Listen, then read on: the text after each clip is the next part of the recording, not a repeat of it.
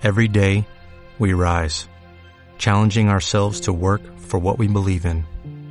At U.S. Border Patrol, protecting our borders is more than a job, it's a calling.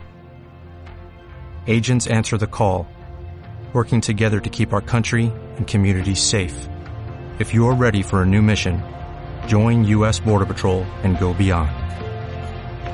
Learn more at cbp.gov/careers. Bueno, amigas y amigos, ya estamos de vuelta aquí en nuestro segundo bloque, donde vamos a estar hablando sobre ¿es Hidalgo seguro? Y me gustaría comenzar con unas cifras respecto a los últimos acontecimientos eh, dados en, en nuestra ciudad capital del estado. La violencia ha ido incrementando y la prueba es que suman 40 mujeres que han sido privadas de la vida en lo que va del año de acuerdo a datos de organizaciones civiles. Tan solo en este 2019 se han registrado más feminicidios que siete estados donde ya se ha declarado alerta de género. Y aquí me gustaría retomar algo con lo que me gustaría iniciar en esta, en esta plática. Ya se han dado varios casos, sobre todo en la zona de Tizayuca, donde por varios años se ha solicitado que se declare la alerta de género y no se ha dado. ¿Por qué está pasando esto? Eso es algo de lo que vamos a estar hablando esta, en esta plática. Derivado de los acontecimientos recientes ocurridos en Hidalgo, ¿cómo se encuentra en materia de seguridad nuestro Estado? ¿Quién gustaría empezar con ese punto? Aldo, Sergio, Maggie, Fer, Fernanda. Yo soy la elegida. Bueno, yo creo que desde la perspectiva de ciudadana, mm, pues mal, realmente mal. Eh, hasta parece que el diablo anda suelto aquí en Hidalgo. Empezando desde el asalto que se dio en Madero, en el cajero, bueno, en el banco Banamex, que bueno, ese tipo de cosas no, no, no, se veían, los asaltos en las combis también, eh, y pues los últimos eh, feminicidios que han ocurrido aquí en, en nuestro estado. Realmente no, no sé qué es lo que esté fallando en cuanto al tema de seguridad, pero lo que sí es un hecho es que ya hay que tomar medidas con urgencia, o sea, ya debe de ser algo que este, incluso entre nosotros en, como ciudadanos debemos estarnos protegiendo, tomar medidas pues solamente para estar precavidos. Algo que me genera un poco de, de incongruencia. De acuerdo a datos del Instituto Nacional de Estadística y Geografía, en el último estudio realizado, la Bella Irosa está calificada como una de las ciudades con mejor percepción de seguridad. Y el dato menciona que disminuyó en un 16.1% la sensación de inseguridad al cierre de junio de este año.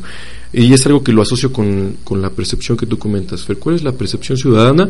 Pues bueno, estos datos nos dicen que de acuerdo al levantamiento realizado de este estudio, en Pachuca se siente menos la inseguridad. ¿Tú qué opinas de eso, Aldo?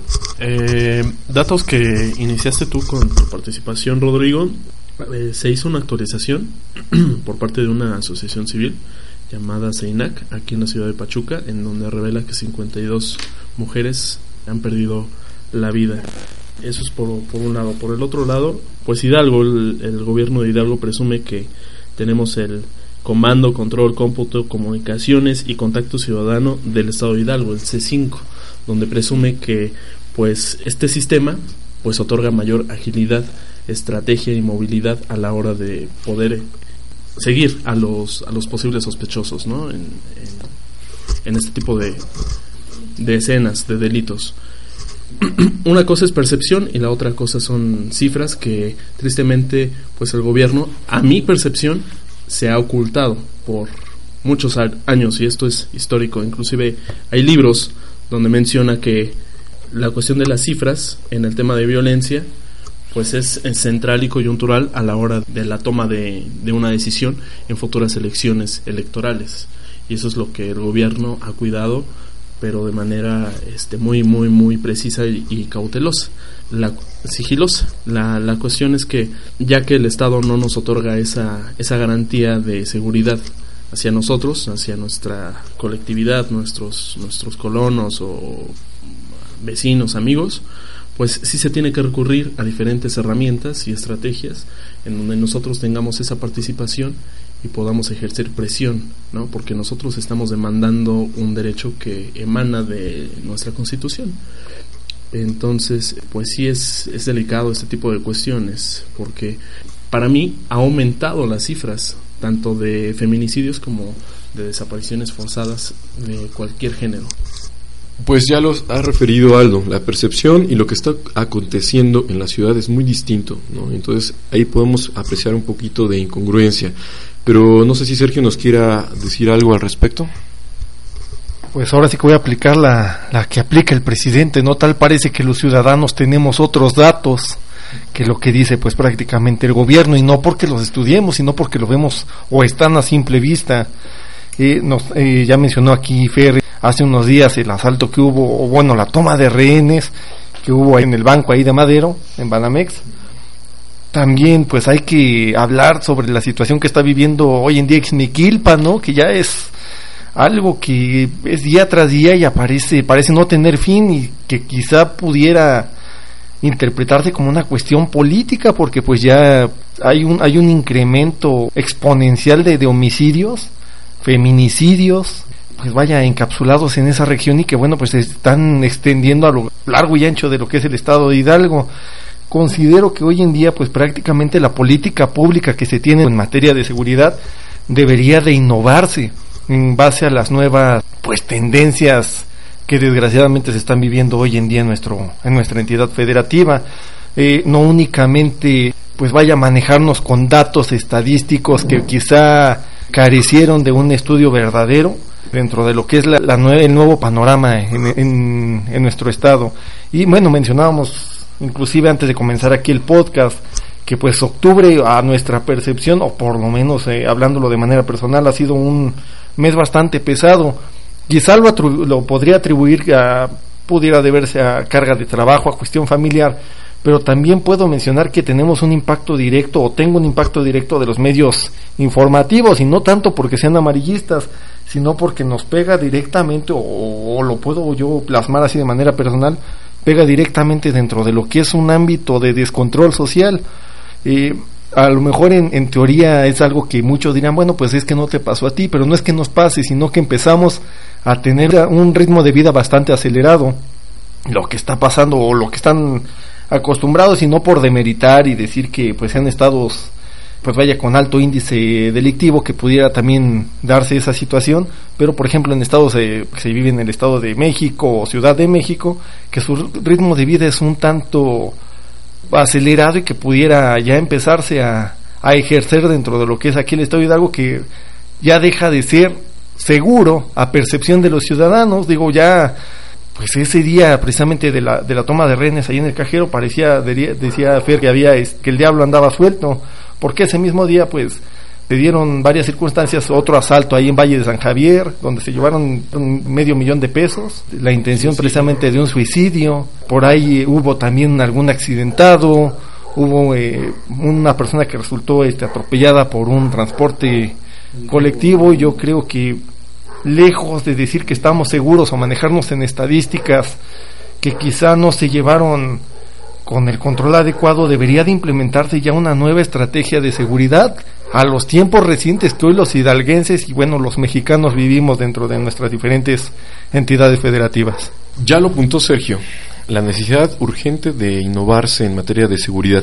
Y si me permiten, me gustaría poner en la mesa la última estrategia que se planteó, que fue la creación del C5, que proponía incluso esta actuación rápida, ¿no? De cómo eh, minimizar lo, el índice delictivo ya tú lo has dicho, vivimos en una ciudad donde se está dejando llevar por el ritmo acelerado y esto es porque, de acuerdo a cifras en la materia, pues el estado de Hidalgo vive alrededor de las cinco entidades federativas con mayor índice delictivo, de las diez que aparecen en el ranking a nivel nacional.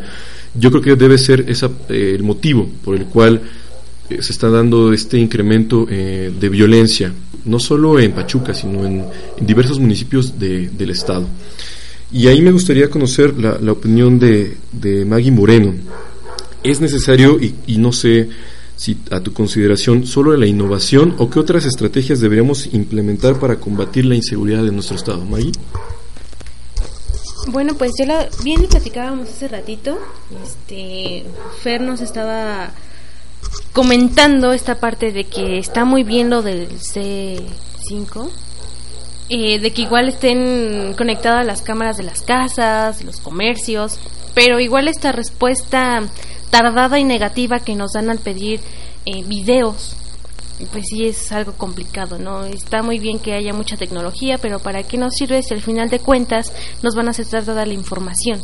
Información que, como saben, en una desaparición de personas, este, las primeras cuatro horas son vitales. Entonces, creo que eso es lo que nos hace falta, la, la, la respuesta pronta de, de todos, de todas estas, de todo este sistema que se creó, ¿no?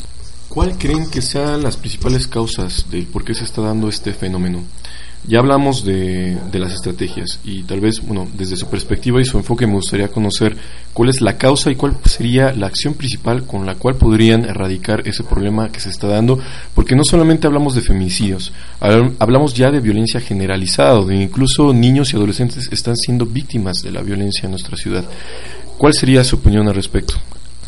Mira, si bien hablabas precisamente esto de, que hay niños jóvenes, pues ya que eh, viven en este estado de, inseguridad, yo siento que una de las primeras estrategias que debería de tomarse a nivel eh, república es, eh, pues sobre todo la moderación del contenido que pasan en televisión abierta, ¿no? Porque tal parece que hoy en día el pasar contenido que tiene como tal el el trans, eh, trasfondo esta cuestión de glorificar la actividad delictiva de, de, pues criminales, ¿no? Que de alguna u otra manera pues hicieron un imperio de dinero, pero a, a, raíz de qué o a costa de qué. Yo siento que ahí debería de tomarse una política pública sobre, digo, no que lo prohíban, porque al final de cuentas vivimos en una, en una entidad federativa, o bueno, en un, en un país donde tenemos esa libertad de poder expresarnos y crear material pues informativo, si lo queremos ver así, pero también se está dando ya lo que es la creación de contenido cultural que podría llamarse eh, pues vaya un estado de narcocultura si le podemos llamar así porque pues de alguna u otra manera distorsionan la realidad de pues aquellas nuevas generaciones, aquellos jóvenes que ven a raíz de ese material la creación y obtención de nuevo de recurso de manera fácil y rápida, ¿no? Dicho eso, bueno, pues yo recuerdo que antes de chavito jugábamos a policías y ladrones y nos peleábamos por ver quién era el policía. Y hoy en día, pues escuchamos a los niñitos inclusive cantar en con narcocorridos y ver quién es el frente tal. Ahora bien mencionabas esta cuestión a qué se debe lo que está pasando en nuestro estado. Yo siento que también es parte de una situación que se está viviendo en nuestro país, tal como lo que pasó hace unos también días en, Culiacán, ¿no? Quizá habría que estudiar también de fondo si la decisión política fue la adecuada, qué sé yo, pero por lo menos eh, quizá me estoy adelantando muchísimo a lo que al final el parte jurídico, el parte de investigación va a dar, pero fue prácticamente corromper el Estado de Derecho. Digo, eh, al final de cuentas se liberó a una persona que si bien cometía eh, actividad delictiva, pues no sirvió de nada todo aquel sufrimiento que la gente pasó. Y eso de alguna u otra manera a pesar de que estamos a kilómetros de distancia pues se ve también reflejado en nuestro estado. Quizá pudiera tener por ahí algún aspecto geopolítico si lo quieren ver así o, social que de alguna forma atribuya a este tipo de descomposición social eh, yo veo dos, dos factores eh, evidentes una es la capacidad de la toma de decisiones de nuestros funcionarios públicos y la otra es la falta de oportunidades. Se presume que el Estado de Hidalgo pues ha eh, roto récords de inversión internacional aquí en el estado de Hidalgo, pero yo no lo veo reflejado en, mi calle. Más de 53. Exactamente, exactamente. Y bueno, yo no lo veo reflejado en, las oportunidades que, que ofrece, que, le pueda ofrecer a la ciudadanía. Eso es por una parte. La otra parte, pues salió en medios de comunicación cuando entrevistaron al secretario de Seguridad Pública del estado de Hidalgo, donde mencionaba que pues eso no era eh, su facultad, ya que estaba eh, violando un reglamento municipal en donde el, antro, el, bar, en el que estaba la, la, chica que desafortunadamente apareció sin vida, que eh, estaba violando el reglamento porque ya no eran horas para poder estar en ese entonces este, abierto por el cambio de horario. Y después surgieron pues ya declaraciones de la presidenta municipal donde mencionaba que no incumplía el, el bar o el antro, el establecimiento, en, en, el romper la norma. Eso habla de que pues nuestros representantes carecen de esta responsabilidad y la coordinación que debe de existir entre el gobierno estatal y el gobierno municipal, porque una el Estado creo que nos debe de garantizar la seguridad tanto del, secretario como del, de la presidenta municipal, ¿no? O sea, debe de estar totalmente coordinado, cosa que hemos visto que se están echando como que la culpa, ¿no? O sea, esto no es de mi, de mi ámbito, esto es este, porque tú tuviste la culpa y, se acabó, ¿no? Yo ya me lavo las manos sí, sí hay una, una crisis eh, grave en cuestión de violencia aquí en el estado de Hidalgo. Eso es lo que yo veo y a mi percepción. Lo comenta Aldo y es importante. Entonces, recaemos en esta cuestión. ¿Es papel del municipio de Pachuca o del estado garantizar nuestra seguridad? Y lo comentaba Aldo, se decía en cuanto a la culpa, ¿no? El reglamento de Pachuca, en el caso de, de este antro donde se, se dieron estos eventos, parece que el permiso estaba hasta las 4 de la mañana, ¿no? Y el secretario de Seguridad Pública a nivel Estado decía que todos los bares deberían cerrar o antros hasta las 2 de la mañana, ¿no? Entonces, ¿es competencia o es facultad del Estado o del municipio? ¿O es, una, o es un tema de, de coordinación de niveles gubernamentales? Eh, yo creo que ese no es el tema central. El tema central es que están desapareciendo personas y que no se le ha dado el, el debido proceso o avances de que realmente están eh, incautando a los a los responsables, ¿no? Y que están rebasados los protocolos de actuación de nuestras autoridades y la cuestión de las políticas públicas que acaba de mencionar Sergio, ¿no? Que no es suficiente el tener transportes color rosa y que ya cumplas con una norma de, de evitar este tipo de violencia sobre la mujer. Entonces, si hay una crisis, hay una crisis evidente y creo que se ha demostrado desafortunadamente con vidas. Veo a Maggie con mucha intención de participar. A ver, Maggie, ¿qué nos puedes comentar? Bueno, creo que tiene muchísima razón este Aldo. Lo que están haciendo ahorita nuestras autoridades es de buscar lo más lo que está a la vista, ¿no? Y en este caso fue el antro. Pero no se ponen a ver todo lo demás. Es nada más de que no, pues es que no es facultad mía, es facultad de, tal, ¿no? Pues a ver, ya quién le echó la bolita porque culpa mía no fue. Y y pues la verdad no se están enfocando en el verdadero problema, ¿no? Que como dice Aldo, que es, que están desapareciendo personas, no simplemente en Pachuca, sino en todo el estado de Hidalgo. Aquí ya no es de quién hizo qué, de que el bar tal no tiene permiso, es de que pues es, algo que la Secretaría de Seguridad Pública debería de estar viendo, más no viendo a ver cuántas mujeres se contrataron en el, en el año para cumplir esa cuota de paridad. Y lo estoy diciendo por la el informe que realizó hace unos días el licenciado Saavedra. Ya, ya arrojaron nombres. ¿eh? Se puso más interesante. Para nuestros amigos que nos están escuchando y ponerlos un poquito en contexto, porque creo que por ahí se nos pasó mencionarlo, estamos hablando específicamente del caso que se dio de la señorita que salió de un bar aquí muy conocido en Pachuca, sin dar nombres, y lamentablemente, bueno, se levanta eh, esta ficha de búsqueda para la señorita que desapareció en nuestra ciudad capital y unos días después, podríamos hablar de horas, amaneció, fue encontrada en el municipio de Tizayuca, ¿no? en situación crítica, eh, asesinada y violentada. Ya hablamos de quién es la culpa, bueno, creo que ya ha quedado claro que es debe ser una cuestión articulada de acciones entre el gobierno municipal y estatal y no sé quién más quiere agregar al respecto de un tema, porque no solamente es, como lo dice Maggie, el problema es de, desaparición forzada. Estamos hablando de una violencia generalizada, donde están desapareciendo las personas, pero más allá de eso, porque pueden ser muchos mecanismos. Desaparición forzada puede incluso acabar en tema de trata de personas y no, no sabemos. En este caso estamos hablando ya de pérdida de, de, la vida de las personas o de la víctima. ¿Qué nos quieres comentar al respecto, Fer? Tú que tienes muy trabajado este punto, este tema de, de desaparición forzada desde tu perspectiva como, como Bueno, quiero enfatizar que efectivamente hablar de desaparición forzada es un tema delicado y como tú bien lo dices, la desaparición forzada de personas tiene diferentes vertientes. Una de ellas pues es precisamente la trata de, blancas, otra el tráfico de órganos y otra pues efectivamente terminar con, con la vida de, del ente. Es evidente que las políticas públicas en cuanto al tema de seguridad y desaparición forzada de personas no están siendo eficaces. De igual manera, el consejo que se ha creado, el Consejo Ciudadano para la búsqueda de desaparición forzada de personas en el estado de Hidalgo, pues se supone que ya tiene unos cuantos meses trabajando, lo cual pues tampoco, al menos yo no he visto un avance pues positivo, ¿no?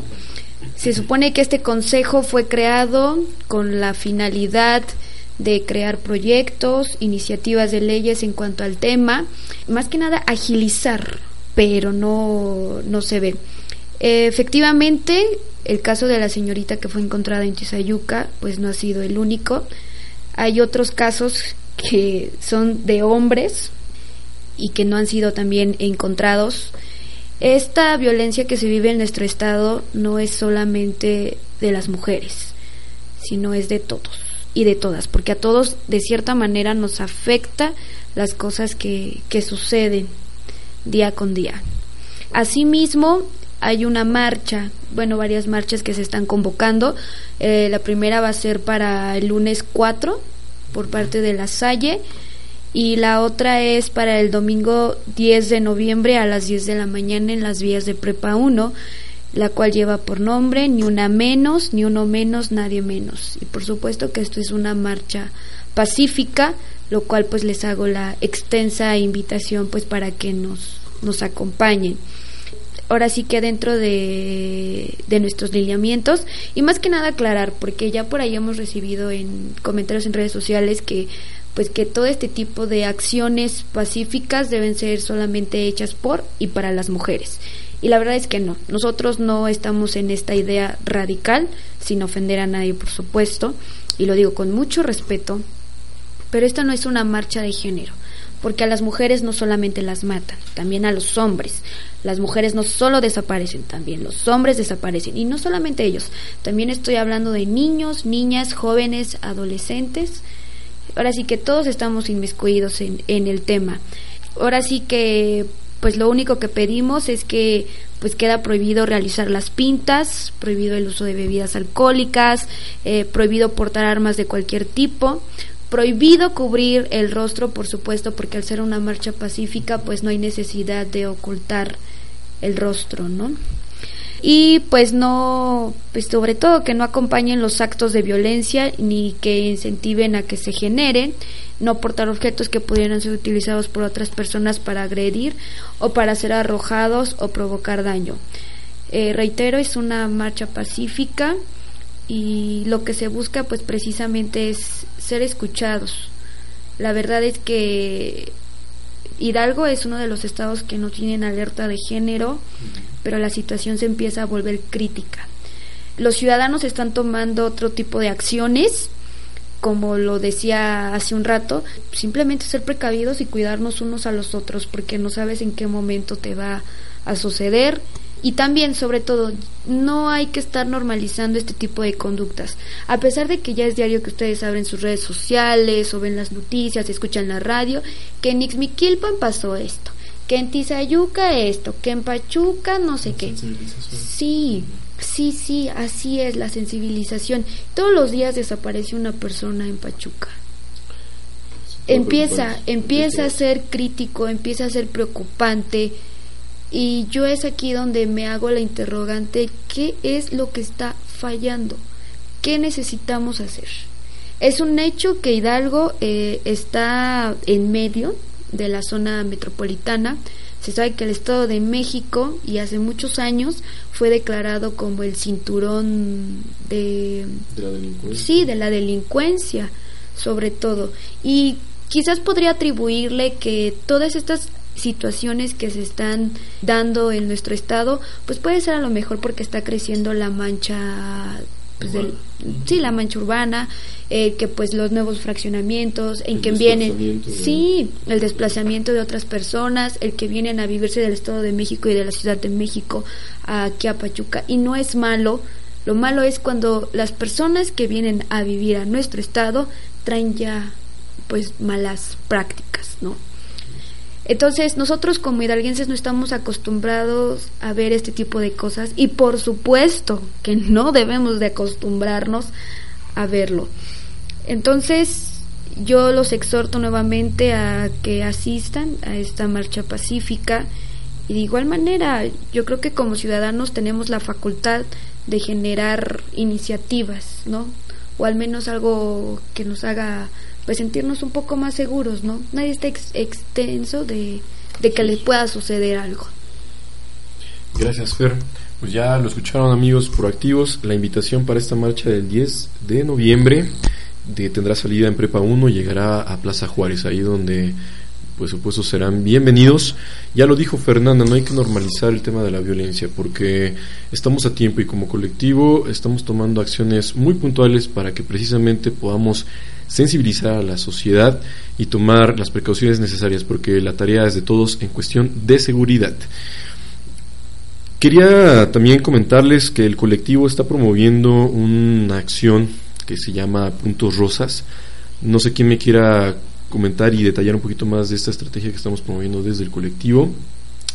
Este desadelanto eh, proyecto tiene la intención de crear grupos de WhatsApp donde las mujeres al momento de tomar un taxi, ya sea cual sea su punto de salida a su destino, pues desde mujeres del colectivo podamos cuidarnos, puedan cuidarlas ustedes y se levanten alertas, ¿no? Donde ya incluso donde ustedes se sientan en situaciones de víctimas de, de violencia, pues entre nosotros podamos cuidarnos y seamos ese ejemplo de cómo la participación ciudadana puede disminuir los problemas de violencia.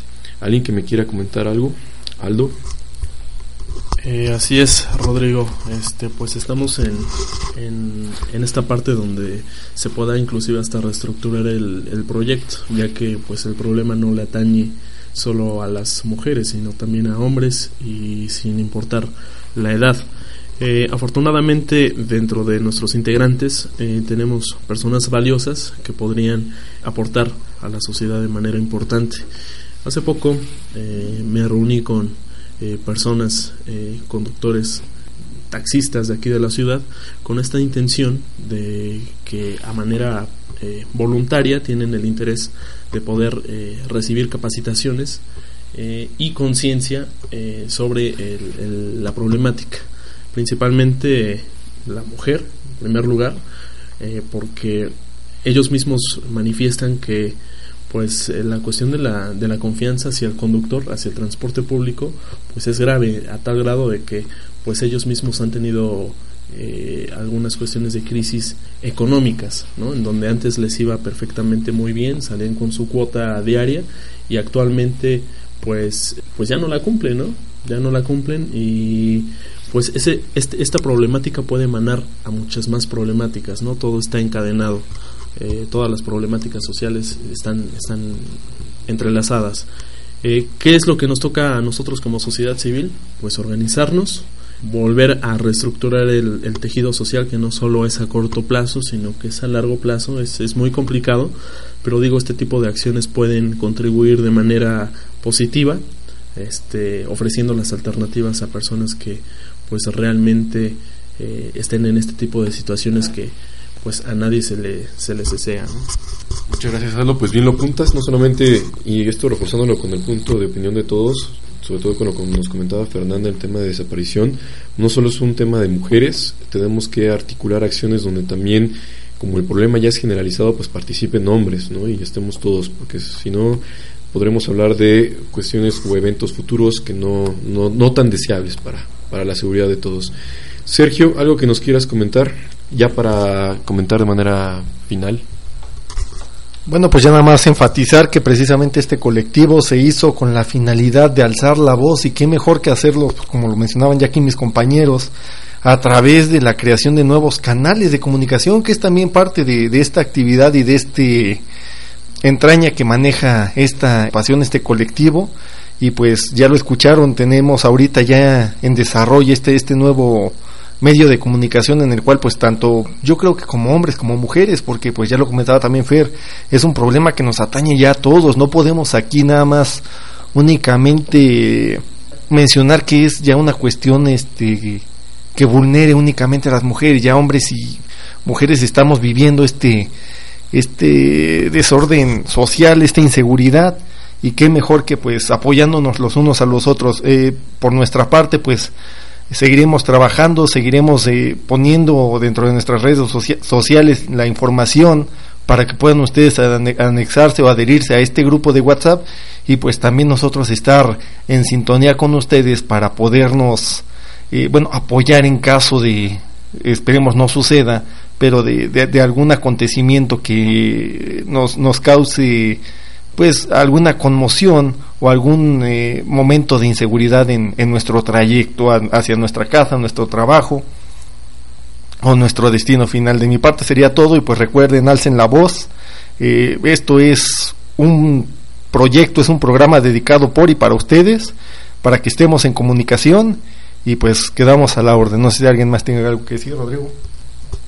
Gracias, pues no me queda más que agradecerles a todas y todos quienes nos han escuchado en esta transmisión del podcast Voz Social de Proactive. Em, la invitación para que nos sigan por nuestras redes sociales, eh, Facebook, Twitter e Instagram, por ahí podemos tener el contacto muy directo. Su amigo Rodrigo Navarrete les agradece su asistencia a este podcast, su participación y por supuesto ya saben, estaremos en las próximas transmisiones de este su podcast favorito. Les mando un saludo a todas y todos, nos estamos viendo muy pronto. O'Reilly Auto Parts puede ayudarte a encontrar un taller mecánico cerca de ti. Para más información, llama a tu tienda O'Reilly Auto Parts o visita oreillyauto.com. Oh, oh, oh,